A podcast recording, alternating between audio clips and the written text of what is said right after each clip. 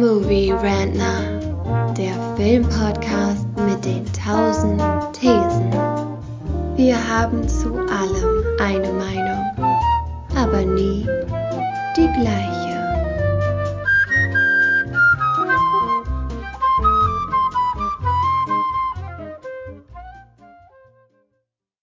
Frührentner, das Format, in dem wir über aktuelle Filme, Serien und Streaming-Events reden wollen. Und heute ist wieder eine Serie zu Ende gegangen.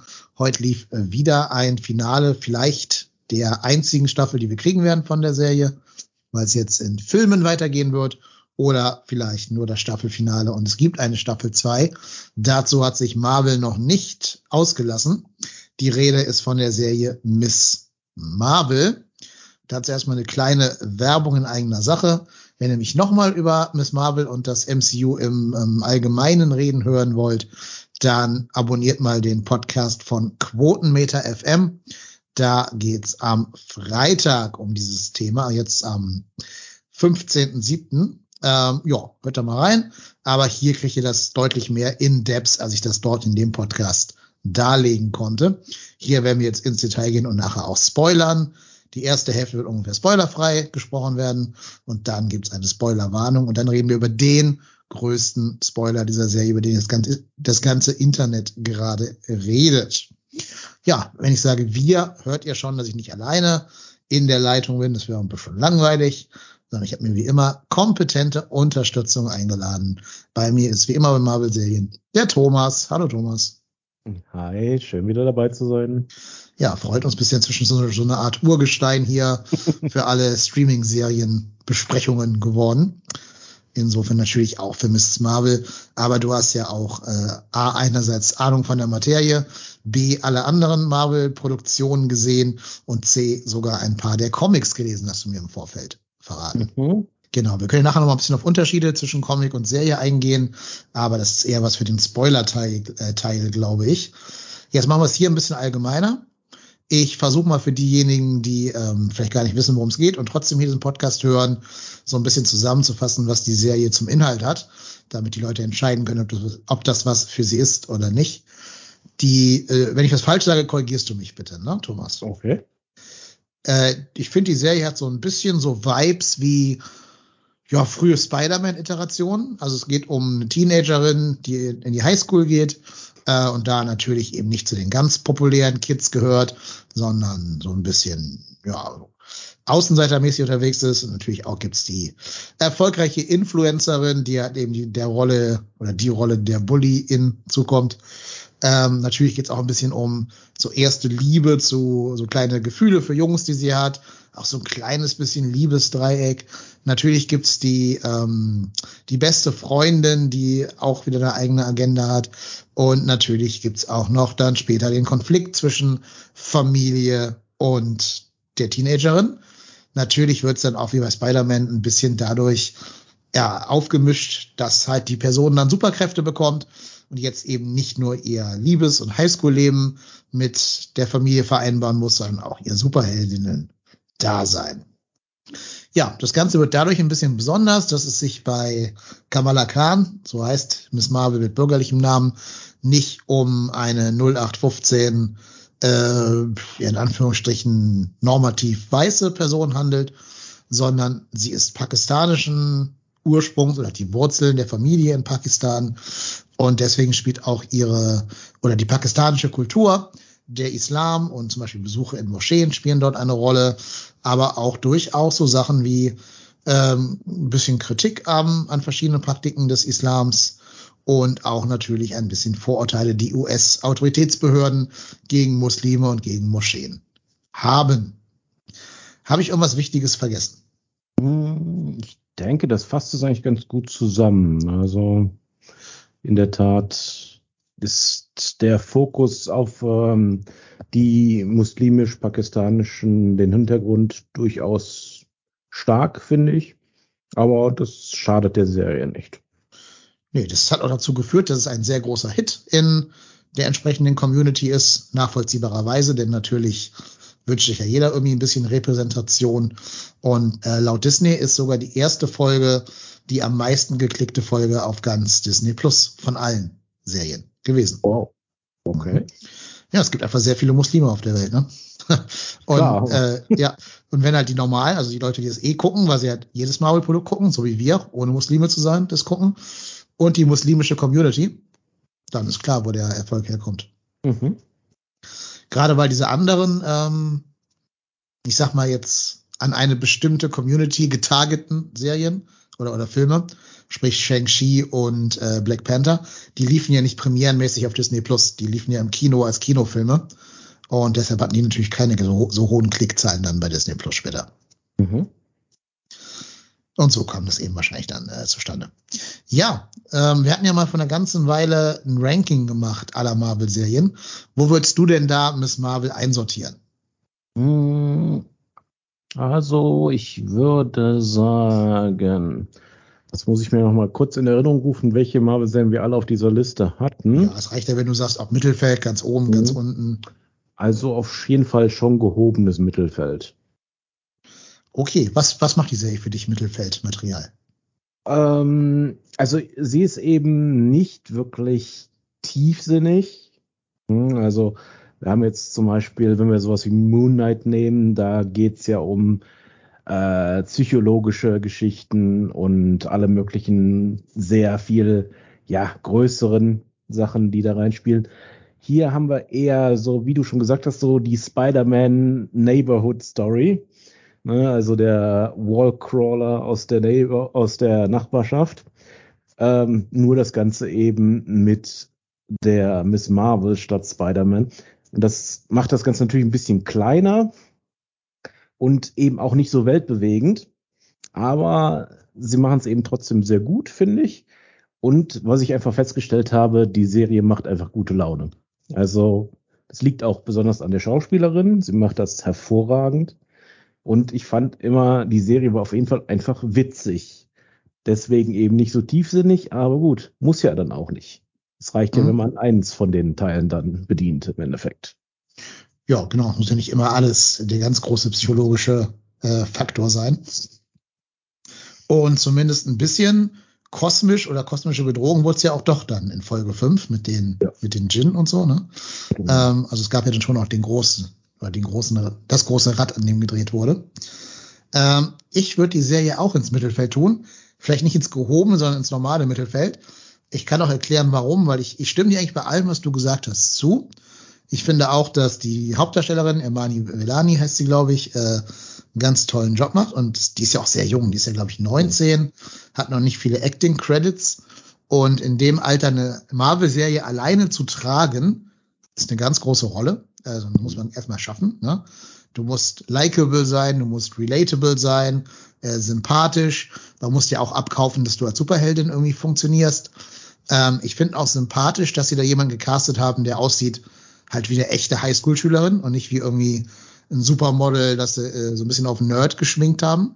Ja. Und das war ja oft das Problem bei, äh, ja, bei, bei gewissen Spider-Man-Schauspielern, die sehen mhm. vielleicht ein bisschen zu gut aus, um, um ihnen abzukaufen, dass sie so der gemobbte Nerd sind. Ähm, das hat man hier, glaube ich, nicht das Problem. Im Gegenteil, sieht ganz normal aus, wie ein normaler, sympathischer Mensch. Man hat irgendwie auch Bock, glaube ich, mit der rumzuhängen, so als Zuschauer und sich in diese Clique da äh, hinein zu begeben, wenn man mit denen auf der Schule wäre. Das gelingt alles super. Ich finde auch gerade in den ersten beiden Folgen den optischen Style sehr ansprechend. Da gibt's ja viel mhm. so Graffiti-Kunst, die da so zum Leben erweck, äh, erweckt, erweckt wird. Es gibt diese SMSen, äh, die man dann immer auf kreative Art ins Bild integriert hat, beispielsweise. Ja, das fand ich alles sehr gelungen. Ähm, aber bei allem, was wir jetzt besprechen, reden wir nie über die Episoden drei, vier und fünf. Die spielen in Karachi in Pakistan und die fühlen sich an, als wenn sie von einer ganz anderen Serie stammen würden. Da fehlt für mich so ein bisschen der, der Leim, der diese beiden Segmente, also einerseits Jersey und andererseits Karachi, zusammenbindet.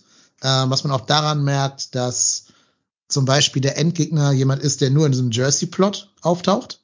Mhm. Äh, und der Gegner für diesen Karachi-Plot wird halt in Folge 5 bereits abserviert. Äh, ich gebe zu, es würde mich nicht wundern, wenn die Serie angefangen hätte als Filmdrehbuch und die Episoden 1, 2 und 6 wären dieses Filmdrehbuch gewesen, quasi eins zu eins. Also alles, was in Jersey spielt. Mhm. Dann hat man sich gedacht, oh, da müssen wir jetzt eine Serie draus machen. Jetzt müssen wir noch irgendwie da drei Episoden füllen und hat dann noch mal quasi ein komplett neues Segment, auch mit einem ganz neuen Cast von Charaktern äh, geschrieben. Wir lernen in Episode 3 nochmal einen komplett neuen Satz Charaktere kennen. Und das macht es halt ein bisschen schwer, sich mit diesen neuen Charakteren irgendwie zu, zu identifizieren und sich um die irgendwie groß zu kümmern. Ähm, dann gibt's auch plötzlich so ein Zeitreise-Mambo-Jumbo, was aber auch nie wieder eine Rolle spielt und gar nicht erklärt wird, warum oder was das sollte. Es trägt auch irgendwie nichts zum Plot bei, finde ich. Mhm. Ähm, also ich, ich finde, da merkt man so dieses, wir müssen es irgendwie auf sechs Episoden hochjagen, auch wenn wir eigentlich eine Story erzählen wollen, die nur in drei Episoden stattfinden kann. Und das Einzige, was halt dieser, dieser Karachi-Abstecher bringt, ist, dass sie am Ende diesen roten Schal hat. Oh, juhu, oh, ja, hm, okay. Und dass eine andere Figur Superkräfte kriegt, was man aber auch anders hätte lösen können, wenn man es denn gewollt hätte. Dafür hätte man den Karachi-Abstecher eben nicht gebraucht. Äh, und das hat mir so, wenn ich die Serie als Gesamtes betrachte, eher so eine Einordnung im Mittelfeld dann gebracht. Okay. Gut, kann ich verstehen. Hm, ich fand es eigentlich ganz interessant, diesen Abstecher nach Karachi, weil ähm, es hatte natürlich ähm, auch damit was zu tun, dass es eben praktisch so die Hälfte von ähm, Kamalas Hintergrund ist. Hm, sie ist natürlich an sich Amerikanerin, aber eben auch Pakistanierin und deswegen gehört das so ein bisschen natürlich da rein und es spielt eben natürlich auch in, für den Hintergrund ihres Armreifens eine recht wichtige Rolle. Dementsprechend würde ich dir schon zustimmen, dass das Ganze eben wieder ein ziemlicher Bruch ist. Aber ich glaube, das Problem ist nicht, dass diese Sache existiert. Das Problem ist, dass Marvel sich momentan sehr darauf einschießt, diese sechs Episoden Serien zu machen. Mhm. Wenn sie vielleicht zwei Episoden mehr gemacht hätten, dann hätte man den Charakteren, die da eingeführt worden sind, noch ein bisschen mehr Zeit geben können. Und das äh, wäre vielleicht sogar besser gewesen. Ja, ich hätte sogar eher gesagt, zwei Episoden weniger. Und mhm. ja, ähm, also dieses Armband spielt ja unterm Strich gar keine Rolle. Es ist ja noch nicht mal das, wo ihre Kräfte herkommen, weil die Kräfte kommen ja aus ihr heraus. Das Armband ist nur der Katalysator, sage ich jetzt mal. Das hättest du ja gar nicht gebraucht. Ähm, ich, ich glaube, im Comic gibt's ja dieses Armband auch nicht. Also da ist die Kraft mhm. einfach nur, also die wird ja auf andere Art und Weise erweckt, nicht durch ein Armband. Äh, das ist ja mehr oder weniger ein McGuffin. Äh, das zweite Armband taucht ja auch nie auf in der Serie, was ganz, ganz Zeit gesucht wird, oder? Nee, genau. Ich denke mal, das wird noch kommen. Ja. Also die Frage ist, ob sie das Armband vielleicht so als so eine neue Art, also so ein, so ein Äquivalent zu den ähm, Infinity Stones aufbauen wollen. Mit den, also weiß nicht, ob dir das aufgefallen ist, aber man sieht ja in einem Flashback, wo die Gro Urgroßmutter und die böse Nashma heißt sie, wo diesen Tempel sind und das Armband erstmals finden. Ne? Mhm. Das war, glaube ich, in Episode 4. Mhm. Da sieht man ja auf dem Boden, äh, wo das Armband zu finden ist, ein Symbol. Und dieses Symbol ist das Symbol der Ten Rings von Shang-Chi. Mhm. Ja. Ähm, Genau, also es könnte dann eben im Endeffekt zusammenhängen mit der After-Credit-Scene von Shang-Chi, wo mhm. Wong ja dann auch irgendwie ein Signal findet in den Ten Rings. Ne? Genau. Genau, das hatte ich auch gedacht, dass das irgendwie zusammenhängt. Dass vielleicht sind die Ten Rings sogar der andere Armreif. Denn ja, werden ja mhm. teilweise so am Arm getragen. Ne? Ja. Theoretisch wäre das vielleicht möglich. Die müssen ja nicht unbedingt gleich aussehen. Das stimmt. Also all das äh, ist sicherlich möglich, klar. Also das wissen wir eben noch nicht.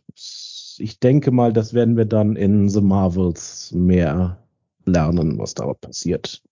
Ja, genau. Da können wir gleich nochmal im Spoiler-Segment ein bisschen genauer drauf kommen auf The Marvels, weil da gibt's ja auch eine Post-Credit-Szene, die schon so ein bisschen darauf einzahlt. Ähm, ich glaube fast, dass wir es hier für den nicht-Spoiler-Teil jetzt da, dabei belassen können. Ich denke, wir haben gesagt, dass man die Serie durchaus gucken kann. Sie ist, wie du sagst, unterhaltsam und kurzweilig. Man wird da also nicht das Gefühl haben, dass einem die Fußnägel rausgerissen werden, wenn man das guckt. Das ist bei anderen Serien anders. Ähm, ich habe meine Kritik, glaube ich, daran genannt an der Serie. Ähm, ich hätte auch schön gefunden, wenn sie diesen ganzen Plot um die Clandestines ein bisschen mehr erklärt hätten. Mhm. Zum Beispiel sind, sind Dimensionen das gleiche wie Universen. Ne? Also wenn die sagen, dass die Dimension mit unserer droht zu clashen, ist das das gleiche wie das, was in Doctor Strange passiert oder was anderes? Also ist das Mhm. ein Konzept des Multiversums, so eine Dimension oder, oder nicht? Keine Ahnung. Wo kommen Jins her? Also es sind noch viele offene Fragen, die gerade durch diesen Karachi-Teil eben aufgeworfen worden sind. Hätte ich mir schon gewünscht, dass die Serie da ein bisschen mehr Closure liefert. Ähm, tut sie nicht. Aber gut, wie immer bei Marvel muss man das wahrscheinlich irgendwann in zehn Jahren betrachten, wenn man weitere Produkte davon gesehen hat. Ja, da, so wird's eigentlich immer sein. Ne? Ja. Ist ja serielles Erzählen. Darf man nicht vergessen. Das ist kein abgeschlossenes Erzählen, dass eine Serie für sich steht. Das hat man vielleicht bei Moon Knight so ein bisschen gehabt, aber diese Serie hier ist deutlich Teil des MCUs. Und das sieht man ja daran, wie du schon gesagt hast, dass sie in The Marvels fortgesetzt werden wird. Okay. Ich würde sagen, das reicht jetzt von Nicht-Spoilern her. Dann würde ich jetzt die Spoilerwarnung raushauen. Achtung, Alarmglocke. Und dann können wir jetzt mit Spoilern über die Serie reden. Jetzt ist jeder gewarnt und wer jetzt noch weiterhört, der riskiert es auf eigene Verantwortung. Ja, genau. Ähm, jetzt können wir wie gesagt, frei reden. Ähm, ja, also vielleicht mal ganz kurz den, den Unterschied zu den Comics. In den Comics ist ja Kamala eine Inhuman. Ähm, Inhuman, vielleicht wer sich erinnert, das war mal eine Serie, die Marvel auch versucht hat zu starten. Das war aber noch nicht in der Phase, wo sie äh, Disney Plus Serien rausgehauen haben, so wie Wonder Vision und Co., sondern das war die Zeit, wo sie das an so ABC und so ein Kram sublizenziert haben.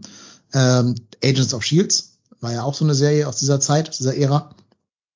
Und in Agents of Shields wurden ja auch die Inhumans erstmals erwähnt. Und dann ist die Serie gestartet, unter anderem mit Ramsay Bolton aus Game of Thrones. Und den Black Bolt haben wir jetzt ja bei Doctor Strange wieder gesehen. Also ähm, ja, es gibt sie schon im MCU, aber naja, das Problem war halt, diese Serie war ein finanzielles Desaster, also ein totaler Flop und ist auch von den Kritikern und von den ganz normalen Zuschauern verrissen worden. Die muss unheimlich schlecht gewesen sein, was auch daran liegt, dass sie kein Geld hatten für die Effekte, die nötig wären, um zum Beispiel Medusas Zauberhaar zu inszenieren. Und deswegen haben sie die halt lieber kahl scheren lassen, diesen Charakter, als sich die Mühe zu machen, da irgendwelche Effekte einzubauen. Ähm, ja, und insofern ist die Serie völlig gefloppt. Und deswegen ist nicht so ganz klar, ob Marvel von dem Konzept der Inhumans abgerückt ist oder nicht. Also ob es überhaupt Inhumans noch geben wird im erweiterten MCU, außer diesem Cameo von Black Bolt halt. Ähm, ja, und deshalb brauchen sie für Kamala Khan jetzt eine andere Origin.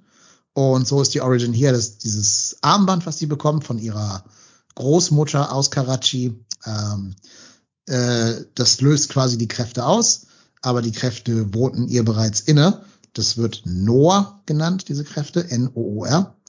Wir kommen später darauf, was genau das bedeutet. Das will ich jetzt nicht schon am Anfang des Spoiler-Segmentes verheizen. Ähm, ja, aber das ist ein großer Unterschied. Welche Unterschiede zum Comic sind dir denn noch aufgefallen? Du bist da ja ein bisschen firmer als ich. Hm.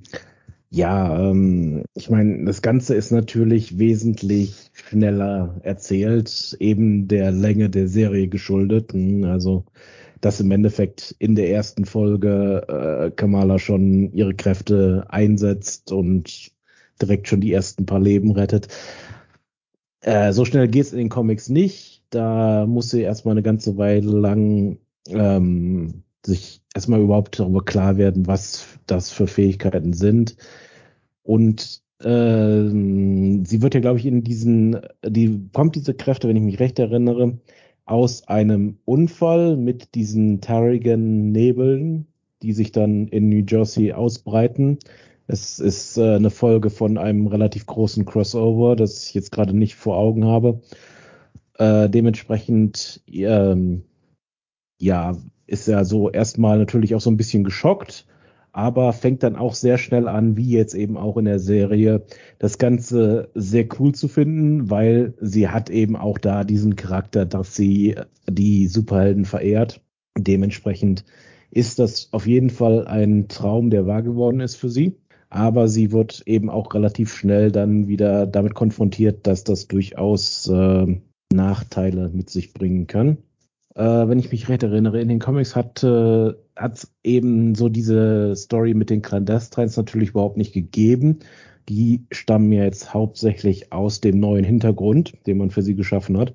Ähm, ich glaube, ihr erster Gegner war tatsächlich einfach auch so ein Highschool-Genius, der ähm, so kleine Maschinen gebaut hat, so kleine Drohnen ähnlich, irgendwas in der Richtung.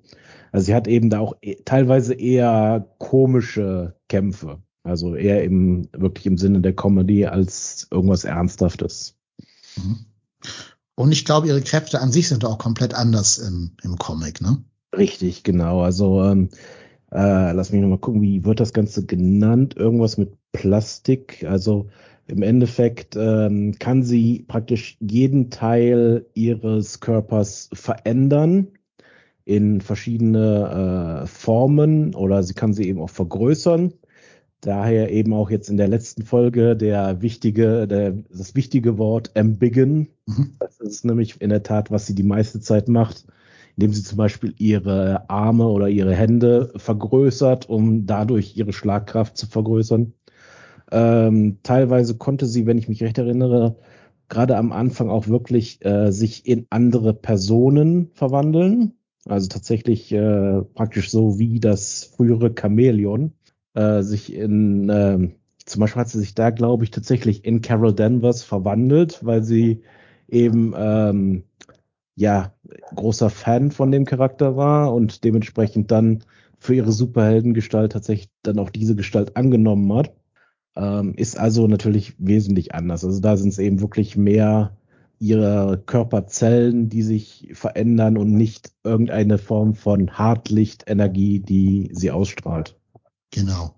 Also ich glaube, das, der richtige Wort dort ist, sie kann jedes Molekül ihres Körpers beliebig verändern und steuern. Und so, äh, ja, wie du schon gesagt hast, Shapeshiften, so wie Mystique vielleicht am ehesten. Und ähm, ja, ne, wie Mr. Fantastic sich zum Beispiel stretchen oder ihre Physiognomie verändern und so weiter, genau. Also sie ist so, finde ich, der Marvel-Held, wo sie kräftetechnisch am weitesten vom Comic divergieren am weitesten mhm. abweichen. Ähm, aber ist okay. Also ich, da ich ja mit den Comics jetzt keine große Verbindung hege, äh, ist auch nicht weiter schlimm. Und man muss ja auch sagen, dass diese Hartlichtdinger visuell wirklich nett sind, mhm. weil sie ja dadurch einiges so an, an Colorfulness, also an Farbpracht hineinbringen in die Serie. Ähm, da gibt's am Ende auch eine ganz schöne Szene, wo sie mit ihrem Vater auf dem Dach sitzt und der Vater ihr den Namen, den Namen Miss Marvel quasi gibt. Äh, und da sieht man, wie sie weggeht auf diesen Hartlichtplättchen und sich dann dieses violette Licht in der Brille vom Vater spiegelt. Das war auch visuell sehr schön umgesetzt. Ähm, ja, und deswegen ist das, glaube ich, die Entscheidung für mehr Cinematografie und gleichzeitig vielleicht, um, wenn demnächst mal irgendwann Reed Richards auftauchen wird, dass die sich halt nicht so ähnlich in ihren Kräften sind. Mhm. Richtig, da wird's dann, das hilft dir dann schon mal so als Vorbereitung. Ne? Ich meine, wir wissen ja, es wird einen Fantastic vorgeben und wir hatten ja schon einen Reed Richards. Dementsprechend, ja, macht es natürlich Sinn, dass die so ein bisschen äh, verschiedener sind. Genau. Ja, und dann um mal zurück zur Serie zu kommen. Ähm, diesen ganzen Plot um die Clandestines fand ich schwach. Die, ähm, das war auch so, also ich habe ja schon mal gesagt, gerade im, im Nicht-Spoiler-Segment gesagt, das wirkte alles sehr dran getackert. Man hat natürlich versucht, sie miteinander zu verbinden, indem sie halt den gemeinsamen Background haben. Ähm, und sie schienen ja auch die Oma zu kennen, äh, die Uroma zu kennen, Aisha. Ähm, aber auch da müssen wir drüber reden, über diese Uroma. Ähm, aber naja, es geht so los, die werden ja irgendwann gefangen genommen in Folge zwei, glaube ich, kommen in so ein Hochsicherheitsgefängnis und brechen, brechen innerhalb von zwei Sekunden aus. Wie, also Marvel muss wirklich mal an seinen Hochsicherheitsgefängnissen oder an seinen Transportzügen und so weiter arbeiten. Die sind echt ihr Geld nicht wert. Die äh, halten nichts. Ja, ja, äh, das stimmt auf jeden Fall. Also, wobei ich äh, sagen muss, dass ich die Idee dieser Damage Control eigentlich sehr schön finde. Aus äh, dem einfachen Grund, dass damit ich ähm, was aufgegriffen wurde, was äh, mehrere Fans immer mal wieder so gesagt haben über die Comics, dass es eben keine wirkliche Supportstruktur für Superhelden gibt. Und eben auch keine wirkliche Kontroll, keine wirklichen Kontrollorgane, außer eben so alles Mögliche, was da mal so als CIA und FBI rumrennt, aber eben nicht spezialisiertes. Und das haben sie jetzt hier damit eingeführt. Ja, und ich glaube, die werden umso wichtiger, weil sich ja Damage Control gerade mit Teenagern befasst. Also ich meine, in den Comics gäbe es auch eine entsprechende Petition von Damage Control, dass nur Leute über 21 quasi unguided Superhelden sein dürfen. Und alle anderen brauchen einen Guide, der also einen erfahrenen Helden oder irgendwas, der sie so tutormäßig an die Seite nimmt. Und das ist insofern gut, dass das, glaube ich, sehr, äh, sehr realistisch ist, dass wenn es im echten Leben Superhelden gäbe, dass das die Regierung sie dann reglementieren würde. Stimmt, also ich könnte ich mir auch nicht anders vorstellen. Also im Endeffekt, äh, wenn eben ein 15-, 16-jähriges Mädel solche Fähigkeiten bekommt, dann wäre die Bevölkerung, glaube ich, sehr viel beruhigter, wenn es jemanden gibt, der sie trainieren würde. Yep. Im Comic ist ja so ein bisschen Wolverine der Tutor sozusagen. Der hat ja später eine Mentorenrolle für sie. Ähm, auch das könnte nachher noch wichtig werden, wenn wir auf den großen, das große Ding aus der letzten Folge eingehen werden. Ähm, nee, aber Damage Control ist für mich auch der bessere Gegner. Nur die haben ja mit den Clandestines gar nicht so viel zu tun. Ähm, mhm. die, klar, die nehmen die in Gewahrsam, logisch, aber der Plot mit den Clandestines wird ja dann in äh, Karachi aufgelöst. Und ja, da kommen dann eben auch diese kosmischen Geschichten zum Tragen. Ähm, man findet raus, dass sie nach Hause wollen. Aber wenn sie nach Hause wollen, würde dabei unweigerlich unser Universum oder unsere Dimension zerstört werden, weil dafür die beiden Dimensionen im selben Raum existieren müssten und dann kann nur eine existieren oder bla bla bla.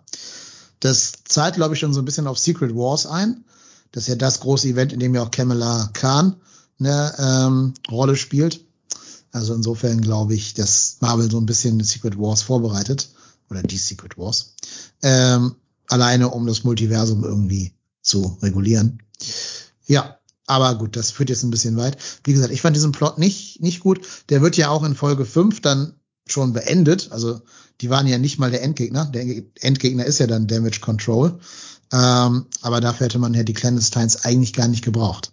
Richtig, ja. Also die waren wirklich eher einfach nur, um den Hintergrund so ein bisschen auszuschmücken, glaube ich, und hatten jetzt keine wirklich wichtige Rolle. Ja. Und vielleicht eben um den Charakter von Cameron noch weiter, ja, für die Zukunft weiter nutzbar zu machen. Mhm. Ja, und was ich auch nicht ganz verstanden habe, ist, warum die Serie sich in diese Zeitreise begibt. Also wir sehen ja wirklich sehr, sehr lange in Folge 5 die ganze Geschichte von Oma Aisha oder Uroma Aisha ist es ja sogar. Mhm. Ähm, ja, ich meine, warum? Also es spielt ja keine Rolle für die Serie. Mhm. Ähm, es ist ja nicht so, als wenn sie Parallelen zu Kamala und ihrem Weg aufweisen würde, dass man da irgendwie so eine Parallelhandlung drin erkennen könnte. Also ich weiß nicht, warum es da eine Zeitreise-Episode geben muss. Hm. Ja, stimmt. Hm. Also habe ich jetzt auch nicht wirklich den Sinn drin gesehen. Also, es ging eben wirklich da, es war mehr so ein äh, Exposition Dump. Ne? Hm.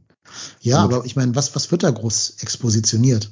Ja, im Endeffekt ähm, erfahren wir einfach so den Hintergrund der ganzen Geschichte. Ne? Ja, aber ja nicht mal irgendeinen relevanten Teil. Also der, das Armband kriegt sie ja nicht in dieser, dieser Rückblende. Das hat sie ja schon in einer anderen Rückblende gehabt.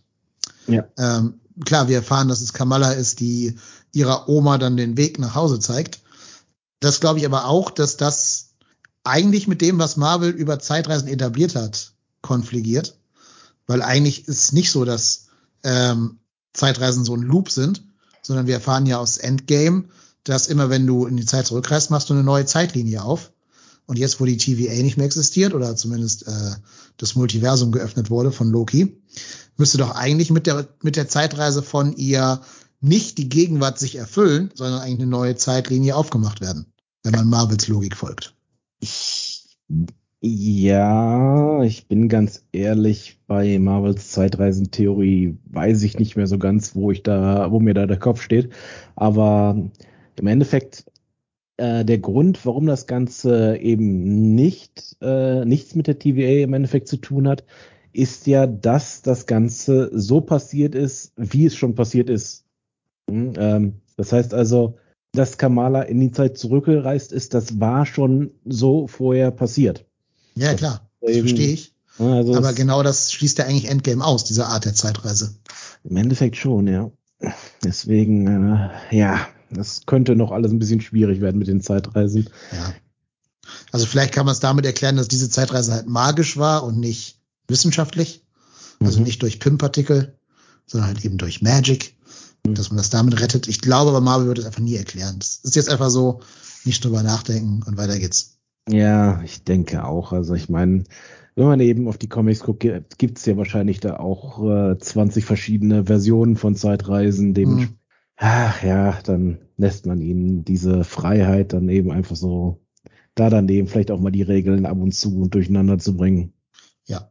Und was ich auch nicht verstanden habe, ist, warum in den ersten beiden äh, Folgen alle immer negativ von Uroma Aisha reden. Die sagen immer, oh, we don't talk about her. Und irgendwas scheint ja während der Partition passiert zu sein. Und dann sehen wir es in Folge 5. Mhm. Und eigentlich war es eine ganz nette Frau, die äh, erstochen wird. Also, was hat die Schlimmes gemacht, dass keiner über die reden will? Mhm. Ja, ich glaube, es ist die Tatsache, dass sie einfach verschwunden ist. Ne? Das war es, glaube ich. Und praktisch ihr, äh, ihr Kind allein gelassen hat während diesem Moment. Die haben eben, die sind alle davon ausgegangen, dass sie im Endeffekt abgehauen ist während dieser Zeit. Na gut. Ist natürlich auch eine schwierige Annahme, wenn du sagst, ich glaube eher an das Schlechte in meiner Familie, als dass der was passiert ist, dass die irgendwie einem Gewaltverbrechen in so einer chaotischen Phase da zum Opfer gefallen ist. Naja, aber gut, okay. Das ist zumindest eine Erklärung. Mhm. Ja. Ähm, und was ich auch sagen muss, also diese Trennung von Indien und Pakistan ist ja schön, dass sie das so als historischen Background nehmen. Die wird aber schon sehr geschichtsrevisionistisch dargestellt. Ja, gut, das ist ja immer so der Fall. Ne? Das, es muss stark runtergebrochen werden, damit der herkömmliche Amerikaner dann auch mit noch mitkommt. Ja, und irgendwie ja auch ähm, dramatisiert werden. Wir ja. müssen den letzten Zug kriegen, sonst kommen wir nie wieder aus dem Land raus. Ah, genau. So war das. Wer den letzten Zug erkriegt, der muss für den Rest seines Lebens in Indien leben, ob er wollte oder nicht. Ja, ganz genau. Ja, zugegeben, ich habe mich jetzt auch noch nicht viel mit beschäftigt. War jetzt nicht das, worüber meine Geschichtsstudien gingen, aber ja, scheint ja, also ich gehe mal davon aus, da ja die Schauspielerin sich durchaus da in dem Kulturkreis besser auskennt. Vielleicht ist das wirklich so eine Sache, dass eben jede Familie hat ihre Partitionsgeschichte und vielleicht ist das dann eben wirklich so, dass das dann anders gesehen wird. Ja, das kann sein. Vielleicht wird er auch einfach in den Erzählungen ein bisschen dramatisiert. Das kann ja auch sein. Ja. Gut. Ja, so, aber dann müssen wir mal langsam auf das, auf die großen Events der letzten Folge äh, zu sprechen kommen. Es geht dann eben zurück nach Jersey von Karachi. Ähm, inzwischen hat Kamran auch Kräfte bekommen, weil seine Mutter, also Nashma mit ihrem letzten Atemzug von Kamala davon überzeugt werden konnte, dass sie es doch für ihren Sohn tut und dann hat sie ihm die Kraft quasi geschickt, um, ja, ich sag mal, ihn zu beschützen oder damit er sich da irgendwie durchfriemeln kann. Ähm, deswegen ist er jetzt auch super powered und wird von der Damage Control gejagt, eben weil er das ist. Die haben ihn dann aufgespielt mit irgendwelchen Drohnen. Ich glaube, das war so eine kleine Anspielung auf diesen Highschool-Nerd, der der erste Gegner von Kamala in den Comics war, mhm. was du gerade ja erzählt hast ähm, glaube ich zumindest. Dabei wird mehr Schaden angerichtet, als dass er kontrolliert wird tatsächlich, weil das ganze Wohnhaus in die Luft gesprengt wird. Aber dann äh, suchen sie ihn eben. Und natürlich führt ihre Suche auch in die Moschee. Und das fand ich einen, einen der coolen Teile oder einen der auch fast schon subversiven Teile. Ähm, diese Kritik, dass immer wenn irgendwas ist, kommen US-Autoritäten erstmal in die Moschee und gucken, ob da der Typ sich aufhält. Ja. ja und die, also allein dieses, diese Casualness mit der die alle ihre, ihre Pässe, ihre Reisepässe hochhalten, weil sie schon wissen, dass die alle sehen wollen, dass schon gewohnt sind, dass da irgendwelche Raids kommen. Ähm, gut, einzige Problem an der Message ist natürlich, die Behörde hat ja recht, ne? Also, äh, der war ja wirklich in der Moschee. Ja, schon, im Endeffekt schon, ja. Ich glaube, das Problem ist ja nicht, dass sie da ähm, äh, untersucht haben, das Problem war eben, dass diese Frau, ich habe gerade ihren Namen vergessen, die das Ganze geleitet hat, das Ganze ja natürlich vollkommen falsch angegangen ist. Also das hat man ja auch gerade in der letzten Folge gesehen, dass sie wesentlich weniger daran interessiert ist, äh, da Damage Control zu machen, als diese Superhelden aus der Welt zu schaffen. Hm, dementsprechend und natürlich eben auch ihr ganzes Verhalten gegenüber den Muslimen war natürlich auch einfach sehr, sehr schlecht. Also von jemandem, der Damage Control heißt, erwartet man so ein bisschen mehr Feingefühl. Hm, also zum Beispiel, dass sie eben, das war ja glaube ich schon in der ersten Folge der Fall, dass sie mit ihren Schuhen da in die Moschee reingelatscht mhm. ist und es sie kein Stück interessiert hat, was da los war. Ne? Das, äh, das geht einfach für so eine Behörde nicht. Nee, und dazu kommt, dass gerade diese Frau ja äh, samt und sonders außerhalb jeder Jurisdiktion arbeitet. Hm. Das ist ja auch in Folge 1, dass sie keinen Durchsuchungsbefehl hat, um in die Moschee reinzugehen.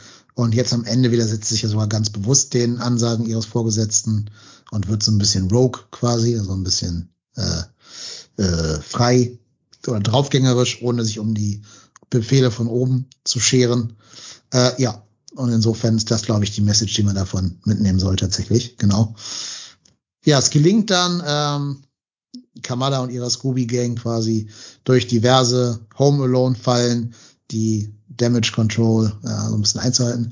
Ja, das war so ein bisschen forced, dass dann alle in der Highschool zusammenkamen und dann kam der Bruder durchs Klofenster reingeklettert und die die Influencerin war auch gerade da, weil sie noch ein paar Reels gedreht hat oder so. Ähm, ja, das war so ein bisschen heavy-handed, fand ich, dass alle zusammenkommen, jetzt auch alle beste Freunde sind und so. Ja, das war so ein bisschen, naja, drüber, ja, fand ich. Das stimmt auf jeden Fall. Also da, da wieder eben mein Punkt, hätte es einfach ein paar mehr Folgen gegeben, dann hätte man das Ganze ein bisschen geschickter aufbauen können, hätte eben so die einzelnen Charaktere mehr auf diesen Weg erst bringen können. Den Bruder zum Beispiel, dass er eben noch einen bestimmten Grund findet, außer eben einfach nur, dass das seine Schwester ist, dass die Influencerin außer eben dieser einen Szene in der ersten Folge noch irgendwie einen Grund findet, da mitzumachen. Es wäre eben schön gewesen. Hm. Du hättest ja fast nur sie mal einfach in so einer Schnittszene in der Schule zeigen können, wie sie da samstags ist und so, so eine Instagram-Story dreht oder so ein TikTok dreht. Ähm, und dann hättest du ja in dieser Story jetzt ja sagen können, ach, wenn ich jemals rausfinde, wer dieses Nightlight Girl ist, der ist mein ewiger Dank sicher, ich würde alles für sie tun oder so. Hätte fast schon gereicht. Das wäre eine, eine Drei-Minuten-Szene vielleicht gewesen. Und da hätte man auf jeden Fall das Ganze ein bisschen runder gehabt als so jetzt. Ja, auf jeden Fall. Ja, naja, gut. Aber das war, das war wieder die Message, ne? Friendship conquers all, sozusagen. Ja, gut. Aber auch da sieht man, äh, sie haben dann auch immerhin geschafft, so ein bisschen Karachi einzubinden, weil ja Red Dagger derjenige ist, der dann die Passage für äh, Kamran organisiert, der jetzt ja wahrscheinlich von den Red Daggers trainiert werden wird in, in Pakistan. Ähm, er kann dann entkommen, genau. Und dann können wir jetzt eigentlich zu den großen Reveals dieser Folge kommen, oder? Hm? Habe ich da irgendwas vorher vergessen? Hm, nö, das also äh, es macht immer mehr Sinn, das Ganze selber zu gucken. Dementsprechend sollten wir auch jetzt nicht auf jedes Detail eingehen, denke ja, ich. Genau. Nur die Sachen, die wir noch vielleicht loben oder kritisieren wollen. Ähm, nee. Was man noch sagen kann, Thema Kritik, bevor ich dann zu den Review komme. Ich habe am Anfang ja diese visuelle Bildsprache gelobt, die sie in Folge 1 und 2 hatten. Mhm. Ich fand es sehr schade, dass die im weiteren Verlauf der Serie immer weniger geworden ist, diese Spielereien. Äh, in Pakistan gab es die fast gar nicht. Jetzt am Ende kam sie noch mal einmal zurück, als sie diese Plan and Execution Sequenz hatten, ne, mit diesem, wo die es an die Tafel schreiben und so, und dann sieht man das immer im Bild. Da haben sie immer so ein bisschen visuell was rausgehauen, aber an und für sich haben sie diese, diese starke Visualität aus Folge 1 und 2 kaum noch äh, dann in den späteren Folgen verwendet.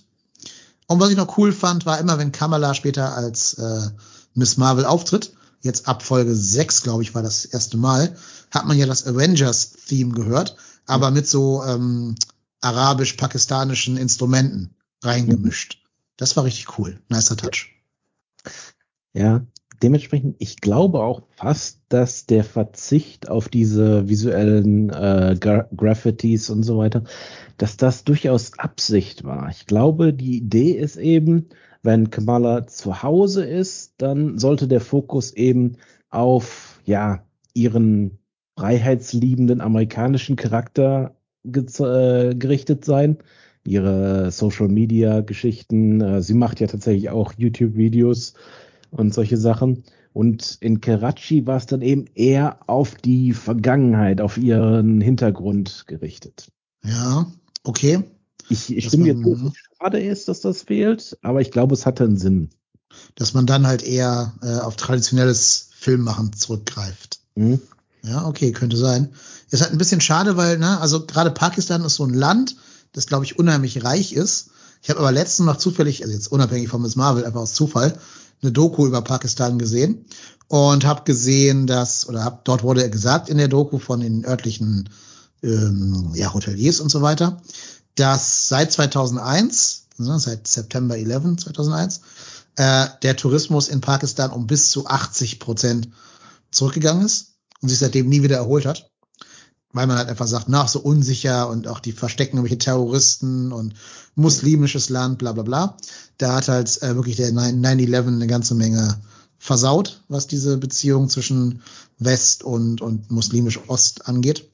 Ähm, und deswegen ist es halt schade, dass sie dann Pakistan eben nicht in dieser Visualität und dieser Kreativität und so dargestellt haben, weil das hätte vielleicht dazu beigetragen, das Land nochmal dem gemeinen Amerikaner so ein bisschen näher zu bringen. Mhm. Ja. Gerade weil, also ne, die Schauspielerin selber, also die, die Darstellerin von Kamala, kommt aus Pakistan, die so gebürtige Karachi-Janerin oder wie immer das heißen mag, wenn man aus Karachi kommt.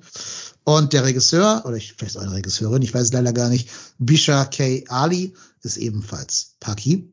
Also insofern haben die beide vielleicht auch ein Interesse daran, das halt als besonders schönes, reiches und vielfältiges Land darzustellen. Ähm, aber gut, ist halt nicht. Sie haben es ja auch zum Glück nicht negativ dargestellt, ne? soll man also auch nicht falsch verstehen. Ähm, nö, sie haben es einfach nur nicht so bunt und so visuell dargestellt wie die USA, wie Jersey. Ja, stimmt. Jupp, ich habe es nachgeschaut, das ist ein britisch-pakistanischer Stand-up-Comedian, der Bisha K. Ali. Hm. Und ganz spannend ist, äh, er hat zwei Geburtsdaten in der Wikipedia. Er ist sowohl 1988 als auch 1989 geboren. Laut hm. Wikipedia. Scheint keine eindeutige Quelle zu geben. Okay. Ja. Naja, auf jeden Fall jünger als wir beiden. Und jetzt schon Millionär. Naja. Musst du mich daran erinnern? Ja, muss ich. Und du willst gar nicht wissen, wann äh, Imam Villani, die Darstellerin, geboren wurde. Oh dann, dann wird dir ganz anders. Ich gebe dir einen Tipp, also noch in diesem Jahrtausend. oh Gott. Ja, als wir, als wir Abitur gemacht haben, ist sie geboren worden. naja, gut, jetzt haben wir, glaube ich, alles Positive und auch ein bisschen das Negative genannt. Jetzt kommen wir mal zu den, zu den dicken Dingern. Ähm, es gibt die ganze Zeit in der Serie einen Charakter namens Bruno. Das ist so ein bisschen so der, der Lucius Fox von Miss Marvel. Also derjenige, der Kostüme designt und so ein bisschen so das Technische regelt. So ein typischer Science-Nerd, der am Ende nach Caltech rein möchte. Ja. Äh, ja. Und der ist natürlich auch Experte für alles mit seinen 19 Jahren und kann alles und macht alles. Und deswegen ähm, kann er auch ihr Blut untersuchen und hat in diesem Zusammenhang irgendwann am Anfang in der Serie eine Theorie aufgestellt, die er dann aber jetzt am Ende der Folge revidiert. Und er sagt dann zu ihr, ja, es scheint so, dass dieses, dass du äh, genetisch prädisponiert warst für diese Kräfte. Irgendwie scheinst du für dieses nur besonders äh, genetisch empfänglich zu sein. It's like you have some sort of mutation. Und währenddessen spielt das Theme der alten X-Men-Serie, der 1990er Serie, in der es natürlich um Mutanten geht. Okay. Ja, erklär mal das Ende mal. Was soll das? Was ist das? ja, ähm, das ist eben im Endeffekt die große M-Bombe, auf die im Endeffekt das gesamte Publikum des MCU seit Beginn dieser Phase wartet.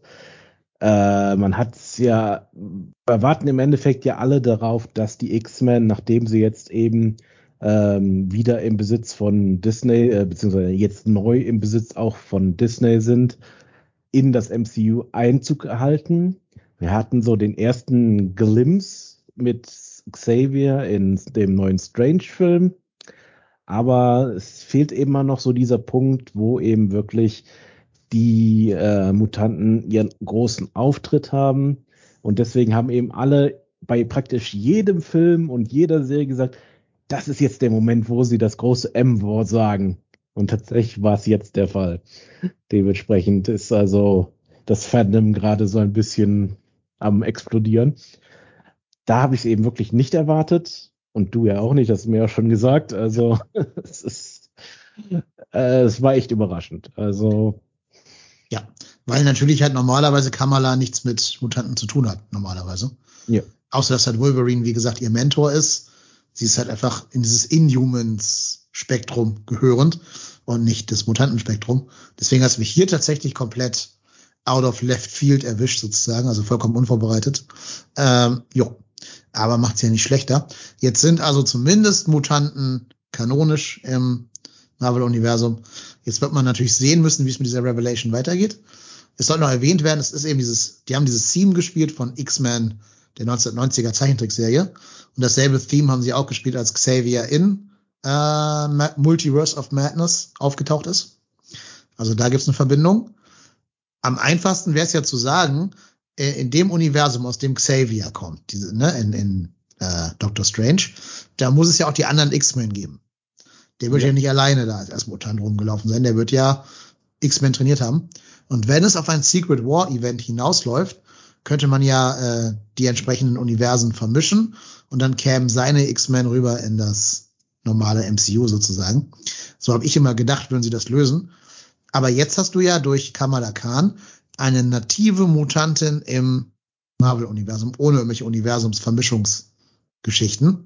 Mhm. Ähm, ja, und da ist die Frage, where do we go from here? Also sehen wir jetzt, dass die X-Men komplett neu aufgebaut werden, weil gibt es, gab es immer schon Mutanten im MCU und die haben es noch nicht gemerkt oder wie wollen sie das lösen, frage ich mich. Mhm. Also ich glaube tatsächlich, dass wir bald erfahren werden, dass es schon die ganze Zeit ein Xavier Institute in Westchester gegeben hat. Schon seit mehreren Jahren. Nur da ja auch äh, in den Comics die X-Men eigentlich im Geheimen leben, ist wahrscheinlich, ja, verborgen geblieben ist bis jetzt. Ja, es bringt natürlich wieder die Frage, where were they when Thanos attacked? Ne? Wo waren sie, als Thanos angegriffen hat, wenn die schon immer da gewesen sind? Hm. Was ich mir vorstellen kann, also wenn man mal die Ur-X-Men anschaut aus den 60ern, wirklich so die, die Ur-Ursprünge, das ist ja ein bisschen anders als in den Realfilmen. Das sind ja eigentlich Teenager. Mhm. Das sind ja die, die quasi ihr erstes Lehrjahr absolviert haben. Gab dann später auch Ausnahmen, so Leute wie Wolverine oder Apocalypse, die waren schon immer da oder schon seit sehr vielen hundert Jahren waren sie unterwegs. Äh, Namor ist, glaube ich, auch ein Mutant, ne? den gibt's ja auch schon seit dem Zweiten Weltkrieg. Mhm. Also insofern ähm, gibt's ein paar Ausnahmen.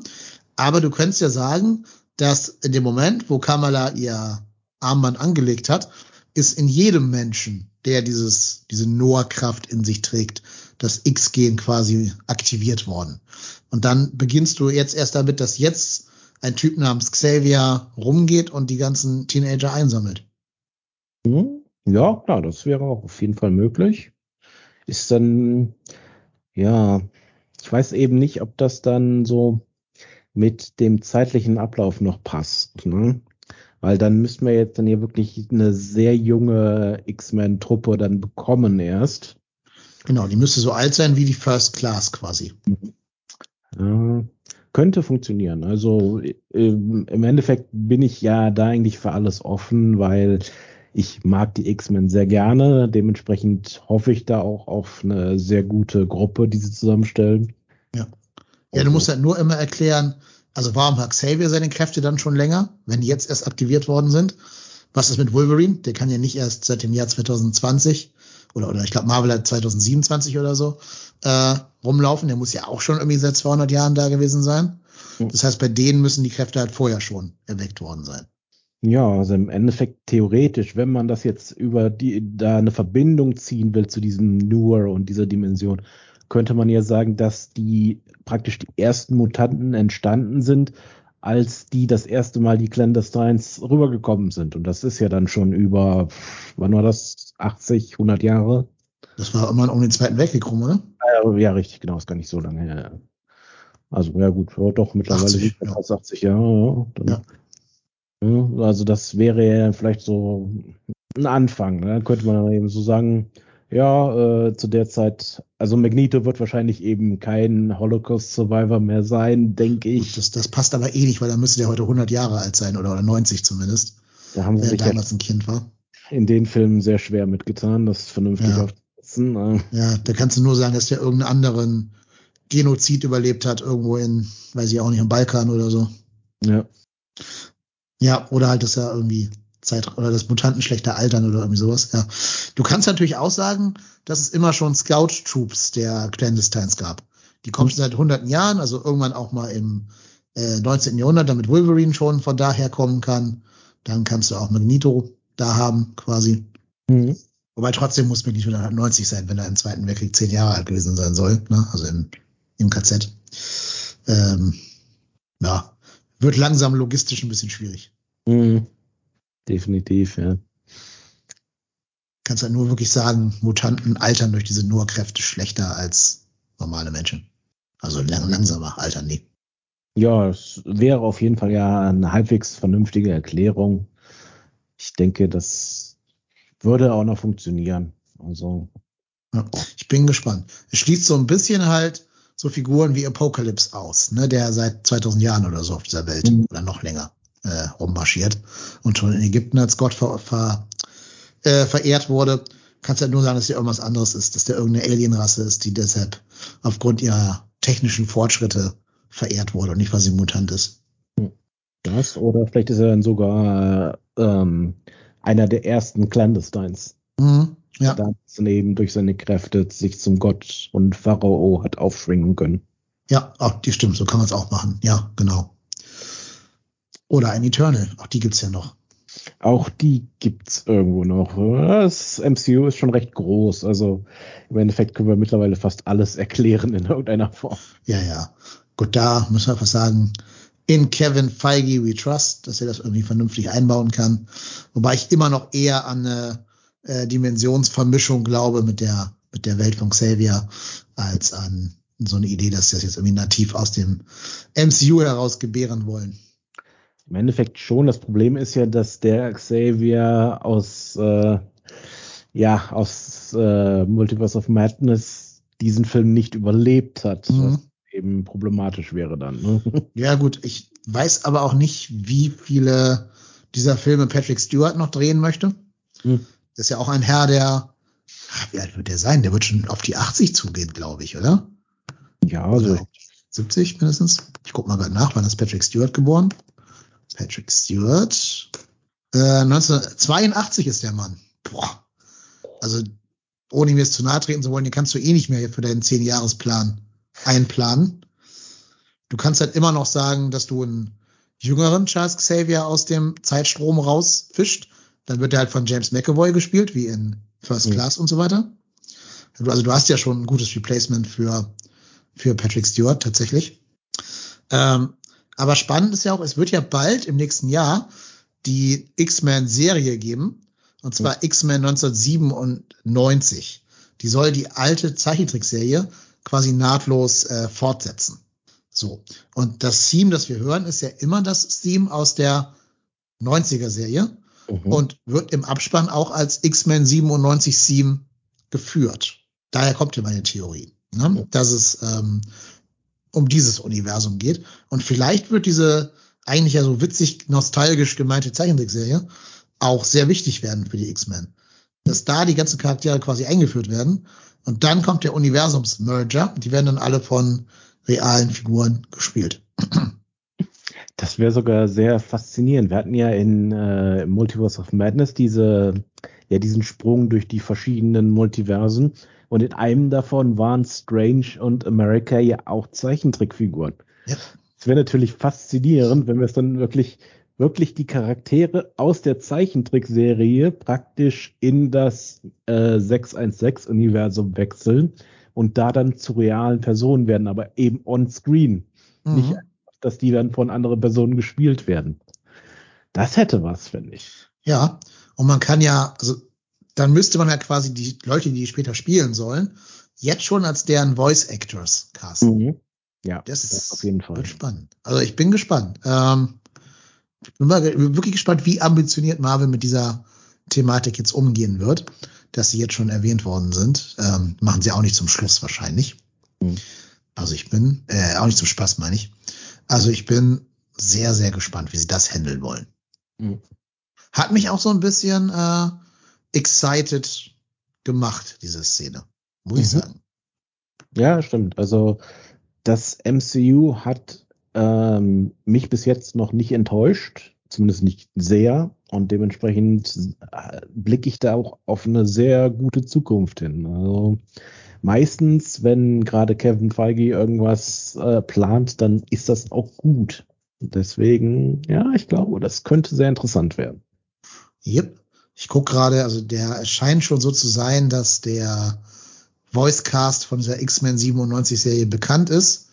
Ähm, und da sind jetzt keine Schauspieler bei, wo du sagst, die werden die Figuren in echt spielen, glaube ich. Schade. Ja. Das könnten sogar eher die aus der Originalserie sein, dass die fortgesetzt werden. Ja, gut, das okay. Ja, gut. Ich meine, ist ja jetzt noch nicht so lange her, wobei. War 30 ja, Jahre, ne? Ich meine, das Interessante wäre eben äh, auf jeden Fall Jubilee tatsächlich mal on screen zu sehen. Nicht nur so als Randcharakter für zwei Szenen. Mhm. Das gefällt mir schon sehr gut. Könnte auch vor allem interessant werden, wenn du ja sagst, äh, dass Wolverine Kamalas Mentor wird und er ist ja auf jeden Fall auch der Mentor für Jubilee in den Comics, dass da vielleicht dann auch irgendwie mal dann eine Story daraus erwächst. Ja, ich meine, da sie ja eh auf die Young Avengers hinarbeiten, kann man dann ja auch so Leute wie Jubilee äh, da eben einbauen. Ja, und ganz spannend, eine der Hauptrollen in dem X-Men 97 Voice Cast hat Jennifer Hale. Weißt du, wer Jennifer Hale ist? Oh ja. Hm. Unter anderem die äh, Voice Actorin von der weiblichen Version von Commander Shepard in genau. der Serie Mass Effect aber die hat auch etliche andere Sachen gesprochen. Und ich glaube, lass mich überlegen, ich meine, sie hätte auch mal eine Emma Frost-Version gesprochen. Okay, das kann sein. Jetzt, es kann auch sein, dass sie hier in der Serie sogar Emma Frost spielt, weil sie hat noch keinen, keine feste Rolle zugewiesen. Wird aber ganz oben genannt, also ähm, als erste quasi. Okay, also es scheint nicht Jean Grey, nee, das ist eine andere. Hm.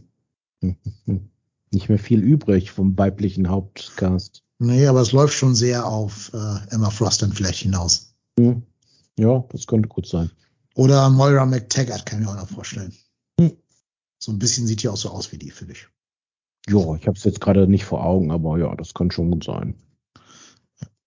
Okay. Ja, und dann müssen wir noch auf die zweite, ähm, also sozusagen die Nachcredit-Szene eingehen. Mhm. Nachdem dann diese stilisierten Credits gelaufen sind, liegt äh, Kamala Khan auf ihrem Bett und ja, chillt und plötzlich ein, keine Ahnung, kosmisches Ereignis. Sie wird durch so eine Art Wirbelwind in ihren Schrank hineingezogen, bricht durch die Tür des Schrankes hinein und aus dem Schrank heraus kommt dann eben nicht Kamala Khan, sondern Carol Danvers alias Miss Marvel, also die ehemalige Miss Marvel in den Comics und äh, natürlich gespielt von Brie Larson. Was soll mir diese Szene sagen? Ja, das äh, ist noch eine sehr große Frage. Ne? Also das ist auch sowas, was wahrscheinlich dann in The Marvels äh, thematisiert wird. Ich gehe davon aus, dass aus irgendeinem Grund dieser Armreife, ja da kurz vorher gesehen, dass der aufgeleuchtet hat, ähm, wahrscheinlich aus irgendeinem Grund einen Transfer eingeleitet hat, der äh, Carol darunter teleportiert hat und Kamala hoch wahrscheinlich irgendwo auf irgendeinem fremden Planeten. Warum das so ist, ist momentan nahezu unmöglich zu sagen. Aber naja, mhm. könnte zum Beispiel eben mit dem zweiten A-Reifen zusammenhängen. Ja, könnte, genau. Es ist ja praktisch, wenn man so ein Artefakt hat, was einfach alles tun kann, was der Plot gerade verlangt, von Zeitreise über Body Swap und sowas, also alles möglich. Ähm, ich bin mir gar nicht ganz sicher, ob Carol und Kamala wirklich den Platz getauscht haben.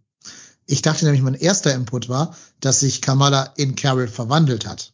Das dachte ja. ich auch, ja. Mhm. Wir haben ja gesagt, dass sie äh, eine Shapeshifterin ist in, im Comic. Und die erste Shape, die sie annimmt, ist ja die von Carol Danvers. Und man muss auch sagen, das Kostüm von Carol Danvers sah anders aus als im Auftritt in Shang-Chi in der Credit-Szene, in der Post-Credit-Szene. Mhm. Das hat mich auch mehr an so ein Teenage-Kostüm erinnert, mit diesen komischen Fäustlingen, die sie da anhat, diesen komischen Handschuhen und diesem Schulterfreien und so. Ähm, und ich finde, sie spielt's auch so ein bisschen anders, als sie Captain Marvel gespielt hat bis jetzt immer. Also weniger selbstsicher, sondern mehr so halt so eine etwas unsicherere Person. Wie das ja eher für einen Teenager stimmen würde. Also ich glaube eher, Kamala hat sich verwandelt in Carol Danvers. Das wäre natürlich auch durchaus möglich. Wobei eben die Reaktion schien mir jetzt eher, hm, hm, hm. Ah, ich weiß nicht, ich fand, das passt nicht zu der Reaktion. Also du hast recht, es war so ein bisschen anders als Carol bis jetzt, aber es schien mir mehr so, als hätte sie Panik, dass jetzt irgendwas passieren würde. Und nicht so, oh mein Gott, was ist jetzt gerade wieder mit mir passiert, sondern eher, oh mein Gott, was passiert jetzt gerade da, wo ich war. Hm, also ich, ja, ich denke eher, dass sie so in irgendeiner brenzlichen Situation war und jetzt ist Kamala in dieser Situation und Carol ist auf der Erde genannt. Aber du hast vollkommen recht. Also den, den Gedanken hatte ich auch als erstes, vor allen Dingen, weil ähm, mir das überhaupt nicht so klar war, wie kompakt Brie Larson ist.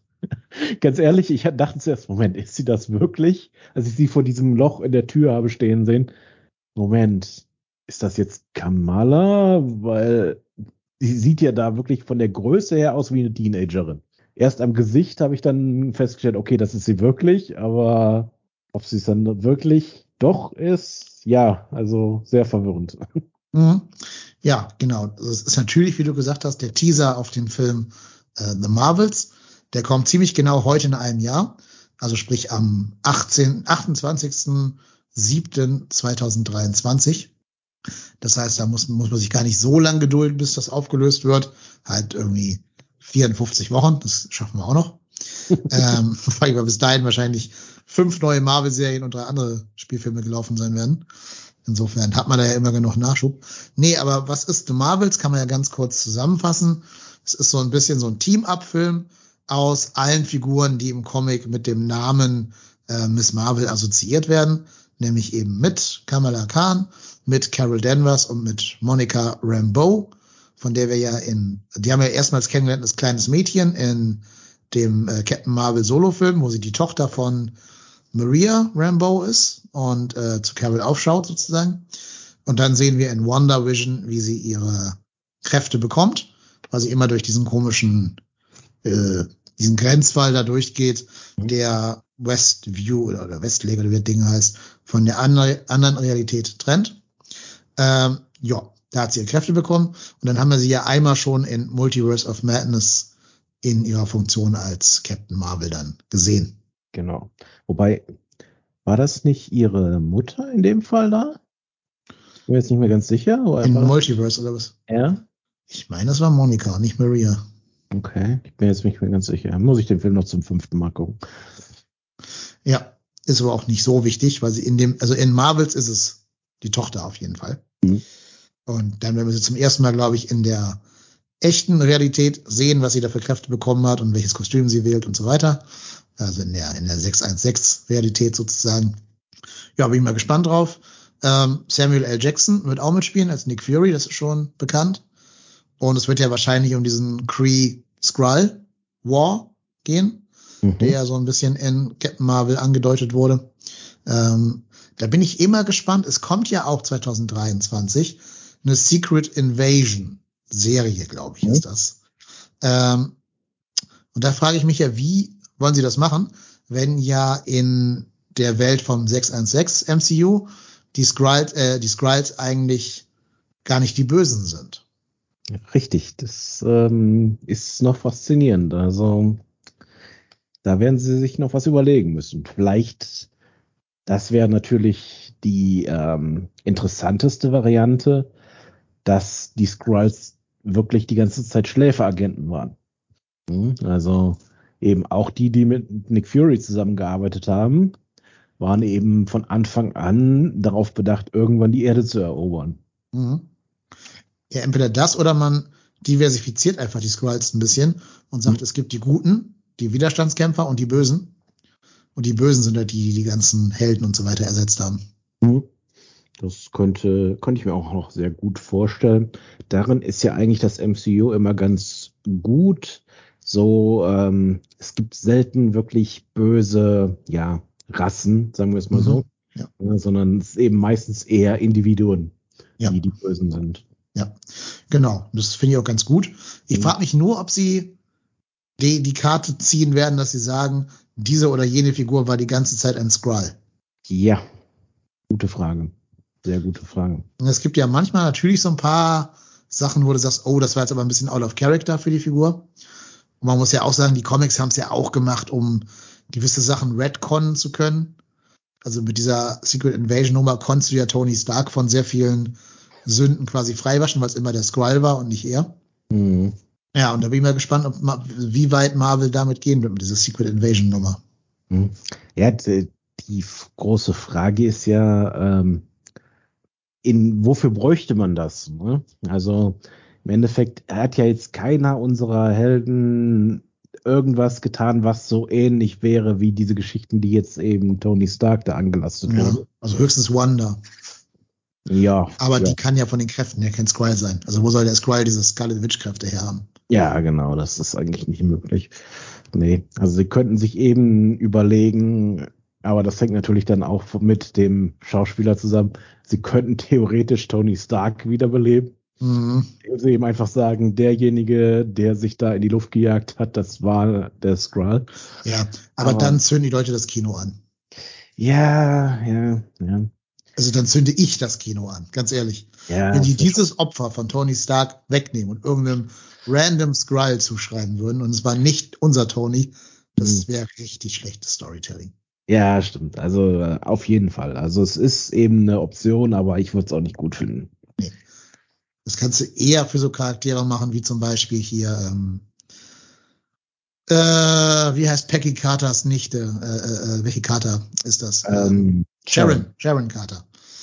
So jemand, der so ein bisschen so auf die dunkle Seite quasi gewechselt ist. Und da könntest du sagen, ja, war ein Skrull zum Beispiel. Da wird es auch keinen interessieren, weil die ist jetzt ja nicht, nicht Tony-Level. Ja, das ist ja gerade das Problem, weißt du, wenn du so einen Plotpunkt einführst, dann muss es ja auch die Leute interessieren. Mhm. Ist die Leute nicht interessiert, dann brauchst du es gar nicht erst machen. Ja. Dementsprechend würde es eben nur für große Charaktere Sinn machen. Ja, was du halt tun kannst, ist, du kannst ein paar der neuen Helden, die jetzt neu hinzugekommen sind als Skrulls, definieren und sagen, die sind nur sozusagen, als haben sie als Helden vorgestellt, um die Helden-Community zu infiltrieren. Und dann, sagst du halt nicht, dass das irgendwelche Leute sind, die Sünden haben, die wir jetzt retconnen wollen, sondern so jemand wie, keine Ahnung, Red Dagger ist ein Red Skull. Oder, weiß ich nicht, Shang-Chi oder so, ist ein Red, Red Skull, äh, ein Skrull meine ich, kein Red Skull. Skrull, Skrull.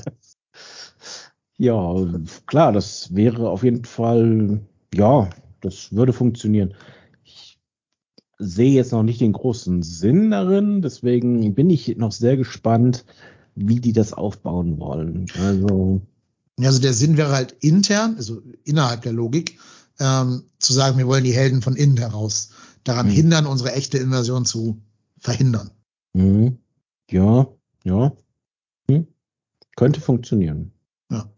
ja, ich weiß es nicht. Also ich glaube, Secret Invasion funktioniert richtig gut nur dann, wenn du eine große Bombe droppst. Also wenn einer der großen, äh, weißt du, was mir gerade eingefallen ist? Weißt du, wer ein Skrull sein könnte?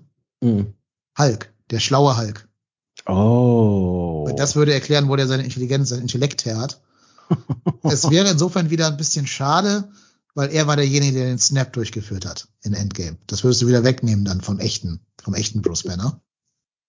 Ähm, aber zumindest, also du brauchst ja eine Figur, die, die lange weg war, dann wiederkommt und völlig verändert ist.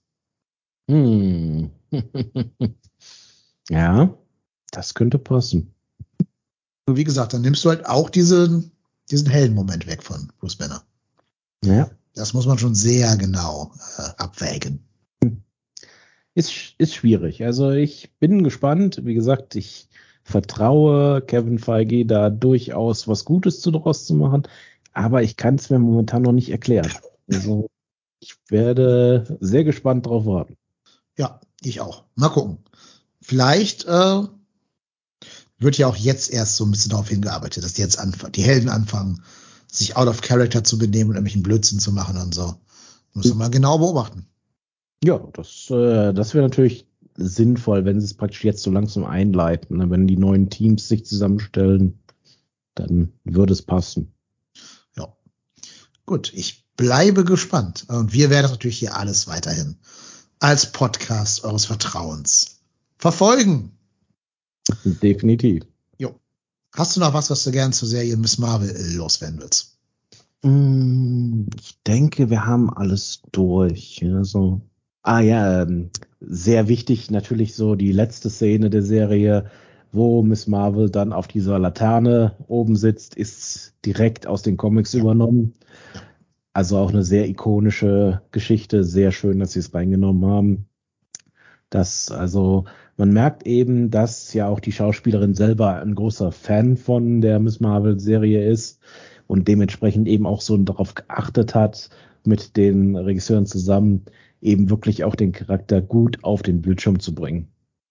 Ja, nee, ich finde, das haben sie auch getan. Sie haben der Figur Gerechtigkeit äh, zuteil werden lassen, obwohl sie halt die Kräfte geändert haben. Also das Wesen ist gleich geblieben. Der, die Essenz, der Kern der Figur ist gleich geblieben. Ähm, und es ist wichtiger als jetzt, dass die Kräfte da ganz genau so funktionieren, wie ich das aus dem Comic vielleicht kenne, finde ich zumindest. Nee, und ich finde auch, sie ist eine tolle Bereicherung fürs MCU. Ich finde auch die Schauspielerin wirklich super und hoffe, dass die jetzt ein paar mehr Rollen bekommen kann, um sich so ein bisschen auszutoben außerhalb des MCUs, auch in vielleicht mal in irgendwelchen seriöseren äh, Produktionen, so irgendwelche Indie-Dramas oder so. Aber mhm. ich sag dir mal eine ganz gute Zukunft voraus. Ich kann sie mir jetzt wirklich nicht in dramatischen Geschichten vorstellen. Ja, so Little Miss Sunshine mäßig oder ähm, Juno oder sowas kann ich mir so vorstellen. Mhm. mhm. Ja, ja. Ja, das könnte passen, stimmt. Aber es ist ja eh die Sache. Also diese Marvel-Helden müssen ja alle auch ein bisschen, ein bisschen Tragik, Tragik spielen können. Weil ich sag mal so, der nächste große Verlust wird ja irgendwann kommen. Mhm. Auf jeden Fall. Und ich glaube, da achten die auch beim Casting drauf, dass da ähm, alle schon zumindest plausibel auch diese emotional traurigen Momente stemmen können. Also denk mal an äh, Tom Holland, ne? Was mhm. der schon alles für tragische Momente spielen musste. Alleine hier Mr. Stark, I don't feel too good und sowas. und danach hat er auch noch einige andere Mentorenfiguren in seinem Leben verloren. Und das war vielleicht auch nicht unbedingt absehbar von äh, Homecoming her. Stimmt, ja. Na gut, dann glaube ich, haben wir das hier rund gemacht mit der Serie.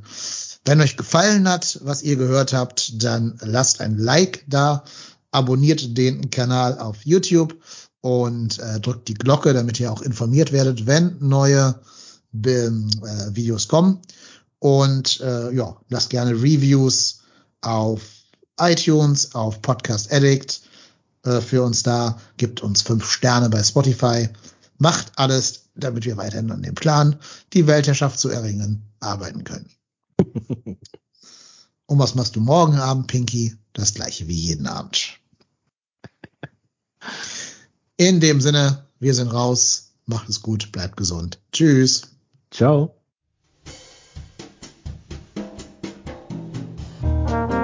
Movie Rantner, der Filmpodcast mit den tausend Thesen. Wir haben zu allem eine Meinung, aber nie die gleiche.